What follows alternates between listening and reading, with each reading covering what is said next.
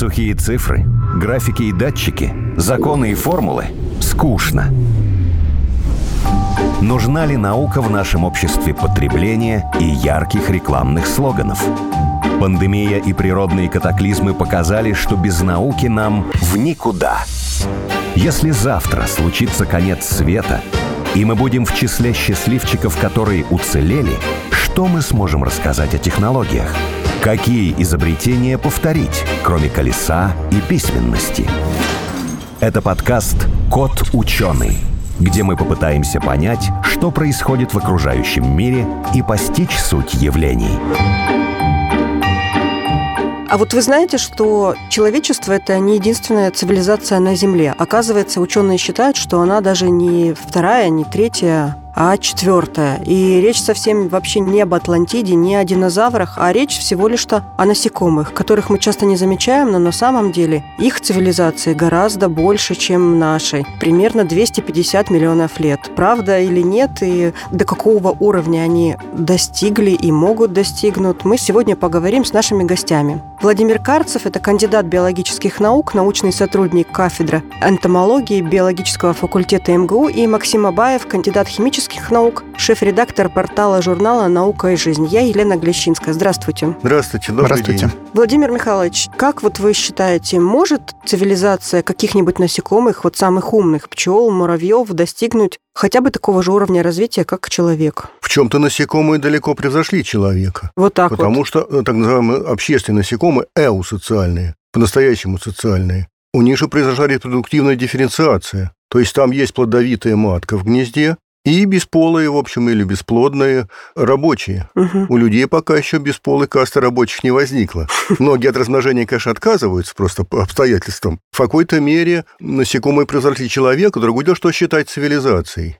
Какие-то культурные традиции, ну, в общем, да, вот они у общественных насекомых есть. Культурные традиции? Ну, а, А- как же? А давайте поподробнее, что это за культурные традиции? Ну, вот, скажем, вот общественные муравьи, вот эти вот рыжие лесные муравьи, хорошо всем известные, без которых лес-то не лес, без их холмиков. Там известно семьи, которые по сто лет на одном месте существуют. И что ж там, как не культурные традиции? А вообще муравьиная матка живет довольно долго. Она может и 20 лет прожить, но за 100 лет все равно пять раз матки поменялись. Там появляются другие матки, отрождаются новые генетически не очень-то близкие рабочие, а гнездо остается, система дорог остается. Старые рабочие показывают молодым, куда и зачем ходить. Там у них очень интересные отношения на кормовом участке. Так что, в общем, пожалуй, это можно назвать цивилизацией. Я даже предположу, что это более успешная цивилизация, чем э, человеческая в плане эволюционном. Может быть, не в каких-то там научно-техническом прогрессе, а в плане эволюции. В эволюционном смысле, конечно. Ну, во-первых, насекомые стали эусоциальными. Это То что них, значит эта э, приставка? То есть эу значит греческая приставка, значит по-настоящему социальными. То есть у них общество состоит из необратимо разделившихся разных функциональных групп. Вот есть матка, а есть рабочие. Вот что значит эусоциальные. И уже эти рабочие никогда не могут не спариваться, не откладывать яиц. Это же другой как бы мир, Мгм, другая да. функциональная группа совсем. А Интересно сравнить с человеческим. И, кстати, и, кстати, возникли насекомые даже не 200 миллионов лет, а порядка 400 миллионов лет назад. Ну, там общественные, может быть, несколько позже появились. И по сравнению с историей существования человечества это вообще ничто. История вот возникновения человека, тут есть разночтение, но, но где-то это 400 тысяч лет. Представляете, 400 миллионов и 400 тысяч, насколько порядков разница. Так что на историческом пути развития насекомых, я думаю, что человечество просто незаметно. У насекомых есть какая-то индивидуальность, скажем так, насекомые одного вида, они проявляют какую-то, там, что мы называем характером, На уровне вида или на уровне каждого отдельного? на уровне каждого отдельного Муравья, насекомого, да, скажем, да? муравья. Несомненно, особенно у общественных насекомых. Во-первых, у них закономерная смена, как бы сказать, профессий в течение жизни. Ух Это ты. называется возрастной пилиотизм. Но там молодая пчела, когда она вывелась из куколки, она сначала в улье ухаживает за личинками, потом начинает строить, а потом уже только под конец жизни начинает вылетать за нектаром. И вот те, кто летает за нектаром, их можно прекрасно приучать посещать искусственные цветочки. Ну а что, взял стаканчик, капнул сиропчика, венчик из бумаги вырезал. Вот и прекрасный искусственный цветок, на который с удовольствием прилетают пчелы. Даже если он не имеет запаха? Да, на самом деле, вот если он не имеет запаха, пчелы не любят. И тогда пчела свой собственный запах выделяет. Вообще у них язык запахов очень сильно развит. У пчел есть такая железа Насонова, И пчела, которая прилетает на непахучую приманку, она эту железу выставляет так, чтобы другие собратья по гнезду тоже могли найти. А вот если говорить о языке пчел, это язык запахов, язык жестов, да? Мы знаем там еще со школьной программы, что они танцуют каким-то определенным образом, чтобы показывать дорогу. Еще какие языки у них есть? Язык танцев – это не только язык движений. Вот на этом студенты сыпятся. Когда ты их спросишь, такой... Я уже посыпалась. Нет, ну вам-то я не рассказывал. Это и траектория движения, это и акустические сигналы, и это обязательно запах. И, в общем, пчелы очень разные, очень. Вот те, которые прилетают на мои кормушки, кто-то чему-то учится, кто-то ничему не учится. А это очень легко статистически проверить. Подождите, вот сейчас, что вы сказали, вы учите пчел? Да, конечно. Обучаете пчел? Да, да. А это... чему их можно научить вообще? Ну, во-первых, можно научить прилетать на приманку. Ну как, а как они на цветы учатся летать? У них же нет врожденного образа цветка. Вот вылетел из гнезда и летит туда-то. Пчела первый раз в жизни летит на, во-первых, на знакомый запах, потому что собратья по гнезду уже корм с этим запахом уже приносили. Самое интересное, вот язык танцев – это дистантное наведение на цель. Там объясняют, куда, на каком расстоянии, в каком направлении лететь. И плюс они запах знают. А второе, просто пчелы летают вокруг улей и прочесывают местность. Почувствовали знакомый запах, садятся. Увидели что-то красивое, садятся. Вот я когда пчел приучаю, они еще толком не знают, где их кормят. Пытаются на нос садиться, на часы, на глаза. Ну, на глаза, конечно, не позволяю очень щекотно. Она ужалить не хочет при этом, но для нее вот такие радиально расчлененные контрастные предметы – это как бы образ цветка. Как у нас в лаборатории шмели летали, так они внимательно-внимательно обследовали все дырочки в розетках. Я говорю, куда вы хоботок свой сейчас дернет током? но, но из одной этой дырочки не дернет. Вы о них так говорите, как о домашних животных? Ну, в общем, они и есть домашние животные. Хотя по-настоящему человек только тутого шелкопряда одомашнил. А в отношении медоносной пчелы она прекрасно может жить и дико. Другое дело, что сейчас дуплистых деревьев нет, где могут пчелиный рой поселиться. А насекомые, они могут решать какие-то, скажем так, экологические задачи? Есть у них там что-то вроде абстрактного мышления, вот как мы говорим там ну, о человеке, на самом например? деле на этом и стоим, ну как же. Первый, кто стал так вот дрессировать пчел и следить за ними, это Карл фон Фриш, Нобелевский лауреат, там первая работа его в 1914 году вышла. А дальше был профессор Мазохин-Поршняков, сейчас которого никто не цитирует, что я считаю абсолютно неправильным. Он первый в мире доказал, что пчелы могут не просто конкретные выучивать предметы, конкретные цвета, скажем, а могут решать абстрактные задачи. И там у него целый набор этих задач, потому что на самом деле какие-то есть же врожденные механизмы, которые могут облегчить принятие решения. Скажем, вот я давал пчелам пеструю карточку и одноцветную. И пчелы садились на пеструю.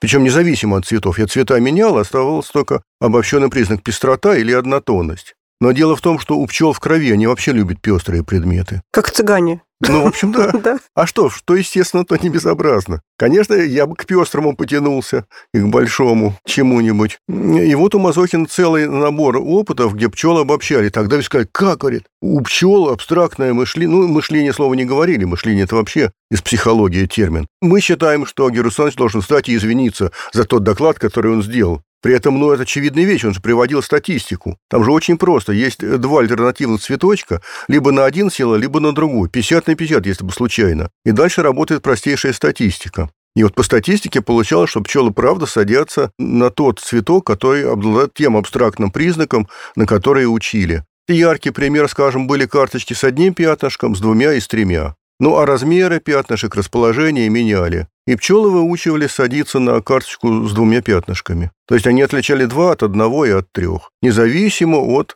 конкретного размера этих пятнышек. Сейчас вы говорите о том, что, допустим, если я займусь пчеловодством, то я вполне могу свою пчелиную семью привести к вам в лабораторию, вы ее научите, допустим, ну, Считать тому, до чему, трех. что мне надо. Да? Нет, считать до трех. Нет, вот я захочу, допустим, им давать конкретные задания, там, собирать мед только одного вида, или там прилетать домой только в определенное время. И вы можете научить, да, этим навыкам. В общем, да. Может быть, не все так просто. Вот как я вам подсказала, конкретно. школа воспитания пчел. Да. По-моему, отличный, да? Но вот всякие стартап? абстрактные задачи, конечно, это работает с индивидуальными пчелами, индивидуально помеченными. Потом там прилетают чужие, которые мешают, они вообще мешают выбирать. А вот Глупые, да, еще не обученные. Они не обучены, Да. они лезут, они отпугивают мою ученую пчелу. Приходится этих Все новых... как в школе Да, среди детей. да. Приходится эту неученую пчелу отсаживать в садочек, а мне ее жалко, ее там кормлю, а если кормишь, так как только ее выпустишь, она снова прилетит, особенно под конец лет, когда уже медоносов мало. Скажем, к августу уже приходится переставать работать с пчелами, потому что получается свалка там уже невозможно работать. У них же мозг устроен достаточно простым образом. Если у человека есть там центры речи, центры ориентации, центры, которые отвечают за пространство, то у пчел есть такая дифференциация. Там же достаточно все. Вот, пожалуй, самое удивительное, что в течение 20 века выяснили про поведение насекомых, выяснилось конвергентное сходство. Функционально те же условные рефлексы, те же сбои при выработке условных рефлексов, как у позвоночных. А мозги возникли просто из разных частей. Они аналогичны, но не гомологичны. То есть мозг насекомых, ну и всех беспозвоночных, и мозг позвоночных возникли абсолютно по-разному. Они не родственные. В конце концов, получается, что подобным образом приспосабливаются к окружающей среде, да? Допустим, да, животных есть... и насекомых, а эволюция мозга прошла совершенно Да, то, то есть поведение одинаковое, во многом одинаковое, а устроены мозги абсолютно принципиально по-другому. Они возникли из разных частей. То есть это целый отдельный мир? Целый отдельный мир, да. А у кого из насекомых самый большой, скажем так, мозг, или вот то, что мы называем Самый мозгом мозг. насекомых? Пожалуй, относительно размера мозга больше всего у муравья. Но у них все-таки очень сложная жизнь. Там много мы про них еще не знаем. А вот какие-нибудь там крупные, самые большие жирные насекомые, то же самое саранча, например? Абсолютные размеры я даже затрудняюсь сказать. Конечно, все это есть, надо посмотреть. Понятно, что если жук размером там 15 сантиметров, так у него, может быть, и мозг будет тяжелее, чем у пчелы. Хотя бывает и не так. Вот, к сожалению, я конкретно цифры сейчас не могу сказать, но в относительных размерах, конечно, у тех, у кого самое сложное поведение. То есть вот такая корреляция тоже есть. А вот вы говорили, что пчелы более изучены, да, чем муравьи? Пожалуй. Понимаете, какие пчелы? Значит, вот есть один вид, пчела медоносная. Вообще пчелы, их не так много, их там 10-20 тысяч видов. А муравьев тоже 20 тысяч видов примерно, они там не все известны. Но муравьи изучены меньше, потому что все-таки это тропические обитатели. Они очень экологическую роль гигантскую играют в тропических лесах. А у нас меньше муравьев, хотя вот рыжие лесные муравьи – это обычный объект. И все-таки у муравьев, конечно, сложнее образ жизни, но это голословное утверждение может быть бессмысленно. Ну и про пчелы, про муравьев есть много неизвестного, но все-таки медоносные пчелы были очень хорошие исследователи. Вот я всем рекомендую книжку Фриша «Из жизни пчел». Ее сейчас не достать, но вот это пример того, как научные результаты нужно излагать понятным языком. Просто великолепно написано. И так эмоционально. Явно он этих пчел любит. А какая-то вот э, практическая польза от э, обучения насекомых или от изучения их, скажем так, характера, каких-то там их интересных вот этих закономерностей, это все как-то можно, там, не знаю, научить насекомых там не есть какую-нибудь капусту на полях, вот что-то такое, чтобы не травить их, а, скажем, научить, договориться. Научить козла не ходить в огород, в общем-то, нет. Я начал говорить, и как-то мы сбились. Ну вот, скажем, пчелиную семью можно нацелить на какой-то медонос. Там есть свои приемы, это тоже в середине века 20-го. Это были русские ученые, Губин. Пчелам дают приманку с нужным запахом, и они запоминают этот запах. И потом летят даже на тот медонос, который они так бы, может быть, и не стали. Именно вот с клевером были, конечно, проблемы, потому что там все-таки у пчелы хоботок коротковат, чтобы нектар из клевера доставать. Но все-таки она ухитряется, и вот так ее приходилось подталкивать. А клеверные семена – это же национальная задача. Там же и скот кормить, и всех. Вот, допустим, муравьям люди мешают? Как Нет, они вас... А, ну, понимаете, Воспринимают конечно, ли они нас вообще? Вот они нас, может быть, и не воспринимают. Они просто...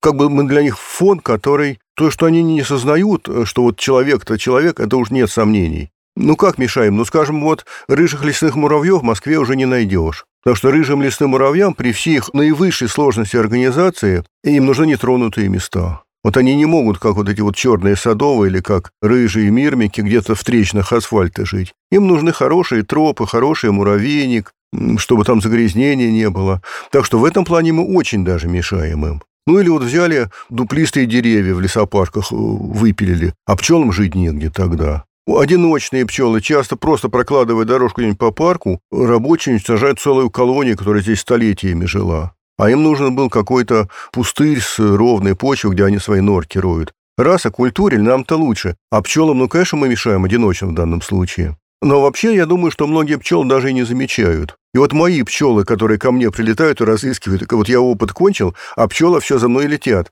Но понятно, что они мой запах запомнили. Ну, и, может быть, и вид отчасти. Но они не воспринимают меня как именно человека, как кормящую руку. Они меня воспринимают как какой-то новый Объект, абстрактный да? медонос, да. Они вас могут найти в другой лаборатории или в другом здании? В другом здании нет, они не долетят. Но, скажем, я на полянке на пасеке дрессирую пчел, а потом уже сворачиваю свой опыт и думаете руки, так они меня возле крана находят. То есть метров за сто находят прекрасно. Я еще читал статью, что, в общем-то, насекомые, они могут стать, скажем так, э, пищей будущего, потому что их проще культивировать, они достаточно эволюционно далеко от нас, поэтому какие-то заболевания, которые, скажем так, от свинок там и коровок к нам могут перейти, от насекомых как бы меньше шансов. Сейчас кто-нибудь выводит э, специальную какую-нибудь кормовую саранчу? А даже и выводить не надо. То, что есть, уже годится. И то, что европейцы не едят насекомых, это скорее традиционные предрассудки, чем реальное биологическое основание к тому. Можно и нужно есть. Как-то вот европейцев это не очень принято. А вот, скажем, шелк, э, тутовый шелкопряд. Шелк до сих пор не потерял свое значение. Вот этих куколок, которых убили в горячей воде, размотали, взяли шелк, и же потом неукоснительно съедают. Но я, правда, не слежу за этим. Промелькнули сведения, что в Таиланде дошкольникам как дополнительное питание рекомендуются там насекомые. По-моему, вот как раз вот эти куколки рекомендуются. Так что можно и нужно есть. Кстати, сказать, я ну, ел знаете, пчел, мы вот прочим. первую часть программы говорили о том, что они милые, обучаемые, осознанные животные, социальные. А сейчас вот перешли к такому взять их и всех съесть. Как-то Ну, негуманно. всех-то мы не съедим при всем желании. Но все равно как-то негуманно. Ну, мы же кого-нибудь едим все равно, и Да. более развитых животных, как Ну, вот на самом деле это большая моральная проблема. Мгм. Ну, а, а коров не жалко убивать, которых мы едим? Вы упомянули саранчу. Каждый год есть новости, что саранча напала то на одну страну, то на другую и приносит очень большой ущерб э, сельскому хозяйству, там, экономике каких-то стран. Вот эти вот налеты саранчи, это осознанное какое-то движение? Это можно сказать, что это они намеревались что-то сделать? Нет, конечно. Нет? У саранчи очень интересный механизм регуляции поведения. И когда саранча, там, где она выплаживается где-то в дельте Волги, ну и в других местах, ну в России, э, если ее выплатить слишком много, то личинки реагируют друг на друга, и из одиночной формы возникает походная. Они сами, может быть, не рады, что их влечет менять места, но они не властны над собой. То есть родился таким, что в путь, да? Да, да, родился таким, увидел другого, тебе на психику это подействовало и в путь. Конечно, они ничего не планируют и не хотят сожрать. Это изученный механизм, как это происходит? Изучен, изучен. Да? И более того, в советские годы же была хорошая служба, личинок нимф убивали в зародыше, там прямо в пойме обрабатывали, никакой саранчи не было. А когда все развалилось, саранча жила и прекрасно восстановила всю свою численность. Вы хотите сказать, что набеги на африканские страны производят те, которые из поймы Волги? А нет, нет, Нет? нет, упаси бог. Э, Значит, а то сейчас мы договоримся до русского следа. Нет, нет. Во-первых, что такое саранча? Ведь саранчой же называют несколько видов этих прямокрылых, сверчки, кстати, родственники, которые дают вспышки массового размножения. Вот разные, боярышница, скажем, дает вспышки массового размножения, совсем из другого отряда насекомых. И вот саранча – это э, сборное понятие. И, кстати, я вот пытался в интернете найти, что же у нас за саранча, и везде без видового указания. Кто это? Лакуста, систоцерка. Ну как, ну разные же бывают, сильно разные. А общее у них то, что они образуют скопления и пожирают все на своем пути.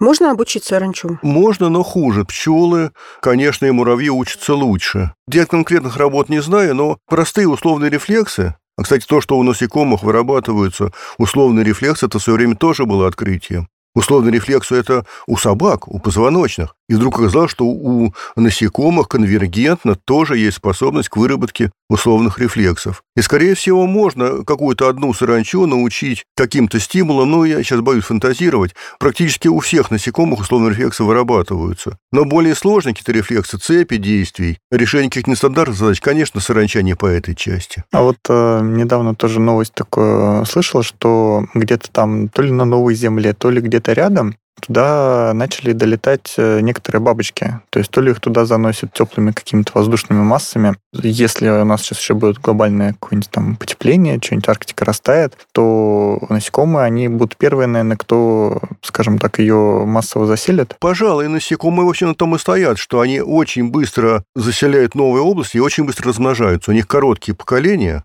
и, соответственно, они эволюционируют быстрее и расселяются. Ну, до новой Земли неизвестно, каким ветром кого донесло. И если он просто прилетел и там счастливым или несчастным умер, ну, ну и бог бы с ним. Ну, интересный факт. Но совершенно точно, что появились сейчас у нас под Москвой такие насекомые, которых не было. Пауков каких-то встречают, вот, богомолов. Пауки, да. Во-первых, вот самый обычный клоп-щитник, такой полосатенький, довольно красивый предупреждающая окраска у него. Раньше мы за ними ездили под Краснодаром они, севернее они не водились. Сейчас абсолютно частый фоновый вид, масса их. Богомолы вроде бы появились. Вот еще вопрос, да, могут, ли, вот угу. могут ли они перезимовать, большой вопрос. Это бы надо было как-то проверить. Потому что морозы все равно остались, но у богомолов, я да, сейчас боюсь ошибиться, у них, по-моему, атека зимует, такое специальное пенистое образование, в котором яйца спрятаны. Есть такая поговорка, что если на Земле там произойдет какая-то катастрофа, ядерный взрыв, то выживут э, только тараканы. В общем, это имеет под собой основание, да.